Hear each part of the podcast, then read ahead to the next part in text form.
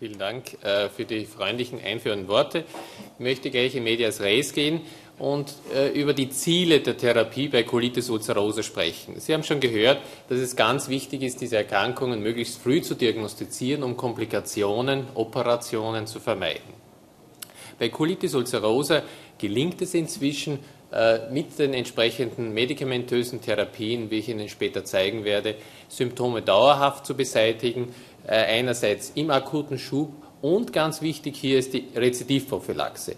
Äh, Patienten mit Colitis ulcerosa benötigen zumindest, wenn nicht lebenslang, zwei Jahre nach dem letzten Schub eine weitere Rezidivprophylaxe, um vor weiteren Schüben geschützt zu sein. Ziel heutzutage ist auch, eine Heilung der Darmmucosa zu erreichen und damit kann man langfristig die Lebensqualität verbessern. Die Kolektomie gelingt es natürlich auch nur dadurch zu vermeiden, indem man langfristig Rezidivprophylaxe betreibt, beziehungsweise primär den Darm unter der Therapie völlig abheilen lässt. Dies dürfte auch dazu führen, dass Karzinome, Kolonkarzinome verhindert werden können. Wenn der Patient primär mit dieser Erkrankung diagnostiziert wird, hat er Bauchschmerzen, hat er Durchfälle, äh, er denkt, das muss irgendwie mit seiner Ernährung zusammenhängen und das muss auch damit irgendwie kurieren gehen. Äh, ganz so ist es leider nicht. Was man am ehesten empfehlen kann, ist eine individuelle Diät äh, ohne rotes Fleisch, mit wenig rotem Fleisch, zumindest wenig Alkohol. Wirklich sehr wirksam ist diese Diät nicht, aber es ist eine gewisse Richtlinie. Bei Colitis ulcerosa äh, gibt es äh, die interessante Situation, äh, dass Rauchen, Nikotinkonsum eher gut ist gegen Entzündung. Äh, was bedeutet das für uns als Ärzte? Man wird, wenn der Patient mit Colitis ulcerosa diagnostiziert wird, nicht in diesem Moment den Patienten raten, äh, den äh, Nikotinkonsum wegzulassen. Was gefährlich ist in Hinsicht hinsichtlich äh, einer Auslösung von Rückfällen ist äh, eine NSAR-Therapie, eine Therapie mit den üblichen Schmerzmitteln, Antirheumatikern, die oft gegen Kopfschmerzen genommen werden, die häufiger zur Auslösung von Rückfällen führen. Äh, wenn etwas gegen Fieber nötig ist, ist Paracetamol hier relativ harmlos und wenn etwas gegen Gelenksschmerzen nötig ist, sind COX-2-spezifische NSR noch geringer nebenwirkungsreich. Äh, die psychosomatische Therapie sollte man den Patienten nicht aufdrängen. Am Anfang benötigt er deutlich Unterstützung bei der Bewältigung der Diagnose, äh, bei der Neuorientierung mit der Erkrankung. Gewisse Patienten brauchen auch äh, Entspannungstherapien, um anders mit Stress umgehen zu lernen. Und gewisse Patienten brauchen natürlich auch eine Psychotherapie, wenn sie unter Depressionen oder Ähnlichem leiden. Also den verbotenen Apfel gibt es nicht wirklich, aber es gibt gewisse Richtlinien für die Therapie und interessanterweise äh, Rauchen sollte erst langfristig, nicht kurzfristig abgesetzt werden. Die Colitis-Therapie hat heute viele Standbeine. Es beginnt, und das ist sicher die ganz wesentliche äh, Therapiemöglichkeit, mit der 5-Aminosalicylsäure-Therapie. Die kann oral oder auch topisch äh, durchgeführt werden. Es gibt hier viele Mesalazine, äh, Sulfosalazin und Olsalazin, die hier wirksam sind. Äh, als Ersatztherapie für Patienten, die diese Mesalazine nicht vertragen, steht das Probiotikum E. coli Nissle Mutaflor zur Verfügung, das hier eine ähnlich gute Wirkung insbesondere in der Rezidivprophylaxe hat. Bei schweren Verläufen bedient man sich der Glukokortikoide, bei hier auch therapieresistenten Verläufen der Immunsuppressiva, die man heutzutage relativ früher einsetzt, nicht erst, wenn äh, ein Großteil des Kolons eigentlich durch die langfristige äh, Entzündung stark geschädigt ist. Hier stehen Azotioprin, 6-Mercaptopurin oder bei sehr schweren akut therapierefraktären Verläufen auch das Cyclosporin oder Tacrolimus zur Verfügung. Nun gibt es auch bei Colitis ulcerosa die Möglichkeit einer Anti-TNF-Therapie mit Infliximab bei auch sehr schweren Verläufen. All diese Richtlinien für die Therapie äh, sind veröffentlicht im Journal of Crohn's and Colitis. Richtlinien der ECHO, die schon äh, genannt wurden heute.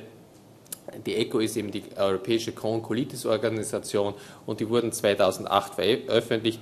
Und im Wesentlichen können Sie große Teile meines Vortrags hier auch im Einzelnen nachlesen, weil wir uns nach den Richtlinien der ECO richten. Äh, ein wesentlicher äh, Grundpfeiler der Therapie ist die Therapie mit 5-Aminosalicylsäure bei der Colitis ulcerosa. Äh, man sollte aber doch wissen, wo diese Medikamente freigesetzt werden. Äh, Pentasa beginnt schon sehr früh mit der Freisetzung im Duodenalbereich über den ganzen Dünndarm und Dickdarm. Salofal, Clavasal äh, beginnt im Terminal Ilium freigesetzt zu werden. Mesagran hat eine sehr langsame Freisetzung, die insbesondere auch noch das Rektum erreicht. Asacol ist bei uns kaum erhältlich. Salazoperin und Dipentum werden nur im Dickdarm freigesetzt. Und äh, mit diesem Wissen kann man auch die Patienten etwas besser entsprechend ihrem Befallsmuster behandeln. Die Therapie der Colitis ulcerosa hängt nämlich einerseits vom Befallsmuster ab und andererseits von der Aktivität. Äh, je nachdem, ob es sich um einen akuten Schub handelt oder ob man Rezidivprophylaxe betreiben will. Ob der akute Schub eher nur leicht oder sehr schwer ist. Die Symptome der Colitis ulcerosa kennen Sie alle. Das Leitsymptom ist der blutige Stuhl oder die blutige Durch, blutigen Durchfälle. Wichtig ist all, allerdings zu wissen, wann liegt jetzt ein schwerer Schub der Colitis ulcerosa vor. Und das beginnt irgendwo äh, bei sechs äh, ungeformten, flüssigen, blutigen Stühlen pro Tag mit Allgemeinerscheinungen. Krankheitsgefühl, Müdigkeit, Anämie, hoher Blutsenkung, hohen CRP, Tachykardie, Fieber. Wenn diese Symptome auftreten, wissen Sie, dieser Patient äh, verzeichnet nun einen schweren Schub und braucht eine baldige, äh, sehr wirksame Therapie, äh, um nicht sogar bis zur Kolektomie fortzuschreiten. Es gibt bei der Colitis ulcerosa so eine Drittelregel. Im Laufe der Erkrankung sind bei einem Drittel nur das Rektum befallen, bei einem Drittel besteht eine linksseitige Colitis und ein weiteres Drittel hat eine extensive, eine Pancolitis. Diese äh, Klassifikation äh, benennt sich nach der Montreal-Klassifikation. Was der Patient natürlich am Anfang wissen will, wie stehen meine künftigen Chancen? Da gibt, dazu gibt es eine neuere Studie, die zeigt, dass natürlich die Pancolitis, die die ausgedehnste Form der Erkrankung natürlich das höchste Risiko für Rückfälle und schweren Verlauf hat und für Operationen später. Und interessanterweise ist das Rückfallrisiko auch äh, bei höherem Alter bei der Erstdiagnose erhöht. Im weiteren Verlauf ist allerdings das höhere Alter dann oder das, das etwas äh, späte Alter bei der Diagnose eher wieder schützend äh, vor Rezidiven. Zuerst einmal zum leichten bis moderaten Schub und zur einfachsten Form zur Proktitis, wo eben nur das Rektum befallen ist. Und hier gilt, äh, wie meistens bei der Colitis ulcerosa, man sollte primär topisch behandeln. Wenn das Rektum befallen ist, kann man hier primär mit Suppositorien und Schäumen behandeln, aus Mesalazin, aus 5-Aminosalicylsäure in der Dosis von 500 Milligramm bis 1 Gramm pro Tag äh, was sich der Patient ein- bis zweimal pro Tag applizieren kann. Spricht der Patient auf diese Therapie innerhalb von zwei bis vier Wochen nicht an, dann sollte hier auch ein orales Mesalazin, also ein orales 5-Asa-Präparat, wie eben Salofalk, Clavasal, Salazoprin, Pentasa, Mesagran hinzugefügt werden. Die nächste äh, Steigerung der Form ist, wenn auch das linksseitige Kolon bis eben zur linken Flexur befallen ist, die linksseitige Colitis ulcerosa, auch die ist im milden und moderaten Schub primär mit Lokaltherapien, hier natürlich mit Schäumen und Klysmen, die auch die linke Flexur erreichen können, zu behandeln. Aber gleichzeitig auch äh, unter Beigabe äh, von oralen Mesalazin in der Dosis von zumindest 2 Gramm pro Tag.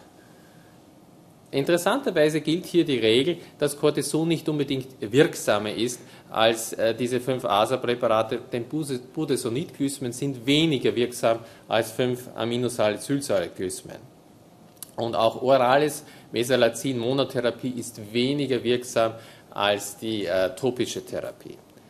Bei langsamen Ansprechen oder keinem Ansprechen sollte eine Steigerung nach 14 Tagen erfolgen und auf orale Corticosteroide umgeschaltet werden, um einen schweren Verlauf zu verhindern.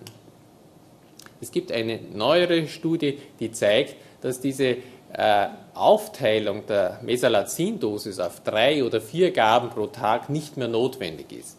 In dieser Studie von Kamm zeigte sich, äh, dass die Gabe von Mesalazin hier, von Asacol, äh, dreimal am Tag sogar schlechter wirksam war als die Gabe von einem anderen Mesalazin-Präparat einmal am Tag gegeben. Das heißt, Sie können dem Patienten raten, er kann in der Früh die gesamte Tagesdosis nehmen und dadurch äh, vergisst er natürlich auch nicht auf die weiteren Dosen, beziehungsweise er muss nicht mehr daran denken und, äh, und damit ist eine sichere Einnahme der gesamten Tagesdosis gewährleistet und er hat auch offensichtlich sogar eine bessere Wirkung im Verlauf. Die extensive Colitis, das ist die Colitis, die über die linke Flexur hinausreicht, ist natürlich die schwerste Form der Colitis ulcerosa mit dem höchsten Risiko einer späteren Operation. Im milden bis moderaten Schub beginnt man ebenfalls mit einem oralen Mesalazin mehr als 2 Gramm pro Tag und Lokaltherapie mit Glysmen insbesondere. Das orale Mesalazin allein, wie man es früher gegeben hat, ist weniger wirksam. Spricht der Patient innerhalb von 14 Tagen nicht auf diese Therapie an, sollte man auf eine Corticosteroid-Therapie umschalten, zu mindestens 40 Milligramm pro Tag. Meistens gibt man 1 Milligramm pro Kilogramm Körpergewicht pro Tag und reduziert wöchentlich entsprechend den Verlauf. Die schwerste Form der Colitis ulcerosa, der schwere Schub mit mehr als sechs blutigen, flüssigen Stühlen pro Tag und allgemeine Erscheinungen, braucht natürlich sofort eine äh, Corticosteroid-Therapie, wie gesagt, ungefähr mit 1 Milligramm pro Kilogramm pro Tag. Aber auch diese Steroidtherapie ist nicht ein Allheilmittel.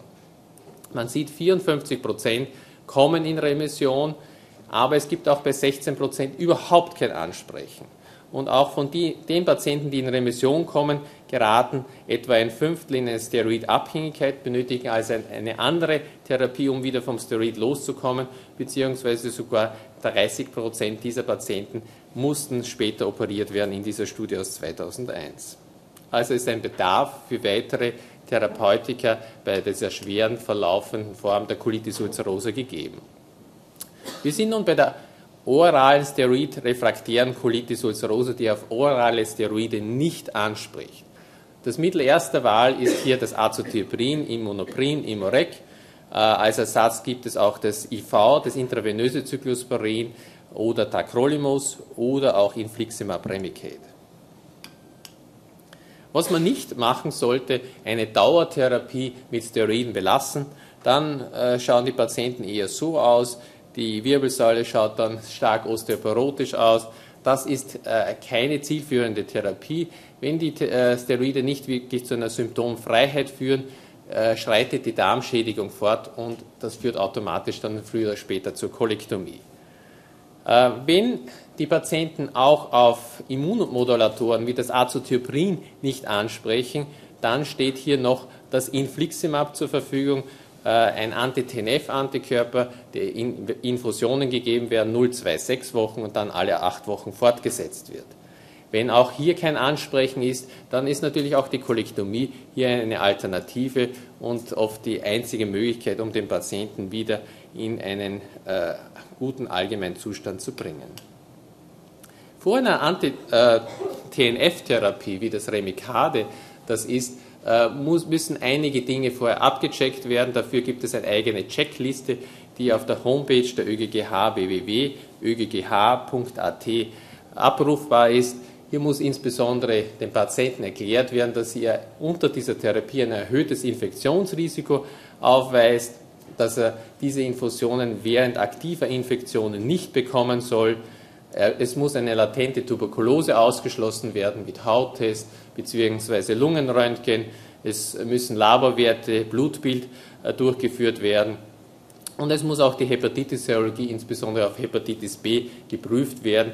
Wenn ein, ein HBS-Antigen-positive Hepatitis hier vorliegt, dann äh, sollte der Patient primär auf eine antivirale Therapie gesetzt werden, bevor mit der Therapie begonnen wird. Es gibt noch einige andere Richtlinien, aber ich denke, Professor Reinisch wird beim Maus Crohn hier noch näher darauf eingehen. Ja, so schaut ein Hauttest, ein Mendel-Mantoux-Test aus, der hier positiv abgelesen wurde. Nun äh, hat man einmal den Patienten äh, aus, dem, aus dem akuten Schub durch die entsprechende Therapie in eine Remission, in eine beschwerdefreie Phase äh, gebracht. Wie gesagt, diese Patienten äh, müssten weiter behandelt werden, damit hier nicht weiter Rückfälle auftreten, müssen mit einer Rezidivprophylaxe betan werden. Einfach ist, ist es, wenn äh, diese, dieser Schub mit 5-Aminosalicylsäure behandelt werden konnte, oral, dann wird man die orale Therapie in mindestens 2 Gramm pro Tag Dosis weiterführen. Ist er mit einer topischen Behandlung, äh, Suppositorien oder Schäume oder Kysmen behandelt worden, dann wird man diese Therapie weiterführen, zwei bis dreimal pro Woche. Ist er allerdings mit Steroiden in die Remission geführt worden, dann, wie gesagt, nicht diese Steroide weiterführen, sondern man wird versuchen, ihn mit einer 5-Aminosalicylsäure-Therapie weiterzuführen, beziehungsweise äh, das Azotioprin dazugeben, wenn er äh, hier nicht beschwerdefrei gehalten werden kann. Beim sehr schweren Verlauf steht das Cyclosporin IV zur Verfügung, das allerdings dann äh, in der ambulanten Phase durch das Azotioprin äh, oral abgelöst wird über einige Monate hinweg. Das Infliximab muss hier äh, weiter fortgeführt werden. Wenn durch Infliximab Remicade die äh, Remission erreicht wurde, dann muss es auch alle acht Wochen weitergegeben werden, um diese Remission zu erhalten, zumindest über ein Jahr. Und wenn all diese Therapien versagen, dann kommen wir auf unseren, letzten Vortragenden zurück, dann muss uns der Chirurg helfen, indem er eine entsprechende Operation setzt, die aber auch bei der Colitis eine vollständige Remission erreichen kann, weil durch äh, Entfernen des Kolons äh, auch die Colitis ulcerosa vorbei ist. Die mukosale Heilung ist auch hier ein wesentliches Ziel, vielleicht noch viel wesentlicher als bei Morbus Crohn. Man sieht es an dieser Studie, äh, dass Patienten, die eine mukosale Heilung erreicht haben, fast nie kolektomiert werden müssen. Äh, darum sollte man immer versuchen, äh, die Patienten wirklich völlig beschwerdefrei zu, therapieren, da nämlich bei diesen anderen Patienten doch in etwa 10 Prozent nach fünf Jahren äh, eine Kolektomie durchgeführt werden musste. Und das ist natürlich für den Patienten, insbesondere für den jungen Patienten, ein sehr einschneidendes Lebensereignis.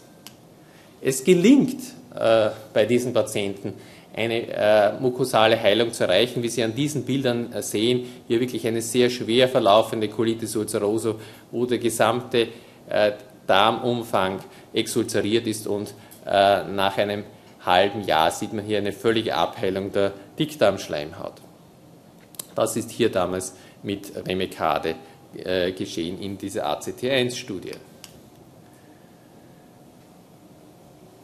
Diese Verläufe betreffen die schwerste Form der Colitis ulcerosa, die mit den schweren Allgemeinzeichen, mit den äh, mehr als sechs Stühlen pro Tag, die auch auf die üblichen äh, Therapien nicht ansprechen, die müssen stationär aufgenommen werden, erhalten primär Steroide IV, 1 Milligramm pro Kilogramm Körpergewicht Prednisolon IV und nach drei Tagen wird wieder entschieden, hat der Patient angesprochen oder nicht.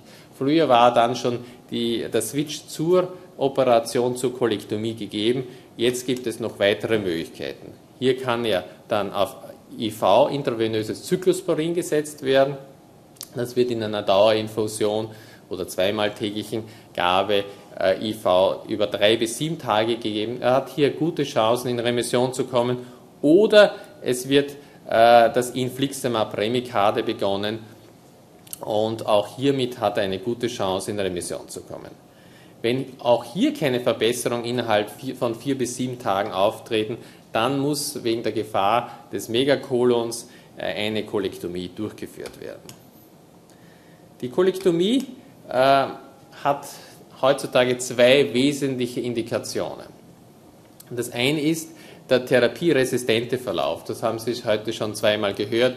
Wenn diese Therapien versagen, wenn all diese Therapien versagen, es gibt genügend davon, aber es gibt auch einige Patienten, die auf keine dieser Therapien ansprechen, insbesondere wenn später mit begonnen wurde, dann kann es sein, dass die Kolektomie eine wirkliche Heilung hervorruft, eine wirkliche Rettung für den Patienten darstellt.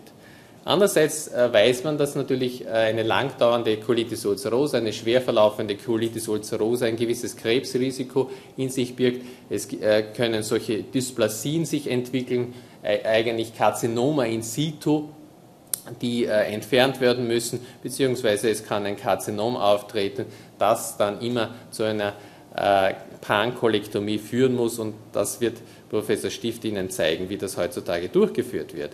Perforationen, äh, toxische Dilatation oder massive Darmblutungen sind heutzutage nur sehr selten Indikationen für die Kolektomien. Zusammenfassend äh, möchte ich nochmal klarstellen, es ist möglich, heute den Patienten mit Colitis ulcerosa in eine vollständige Remission zu bringen, in, äh, ihm vollständige Gesundheit zu gewähren, wenn man ihn rechtzeitig diagnostiziert und rechtzeitig äh, einer doch äh, straffen Behandlungskonzept äh, angedeihen lässt. Äh, das Ziel ist auch eine endoskopische Remission. Das ist, korreliert fast immer mit äh, dem Sistieren von Blutabgängen im Stuhl. Damit kann ein niedrigeres Kolektomierisiko erreicht werden und all diese Dinge können eigentlich nur erreicht werden, dass man sich auch nicht davor zurückscheut, frühzeitig Immunsuppressiva oder Biologika einzusetzen, wenn man merkt, dass der Patient nicht so gut verläuft und keine vollständige Remission durch die konventionellen Therapeutika erreicht werden konnte. Dankeschön.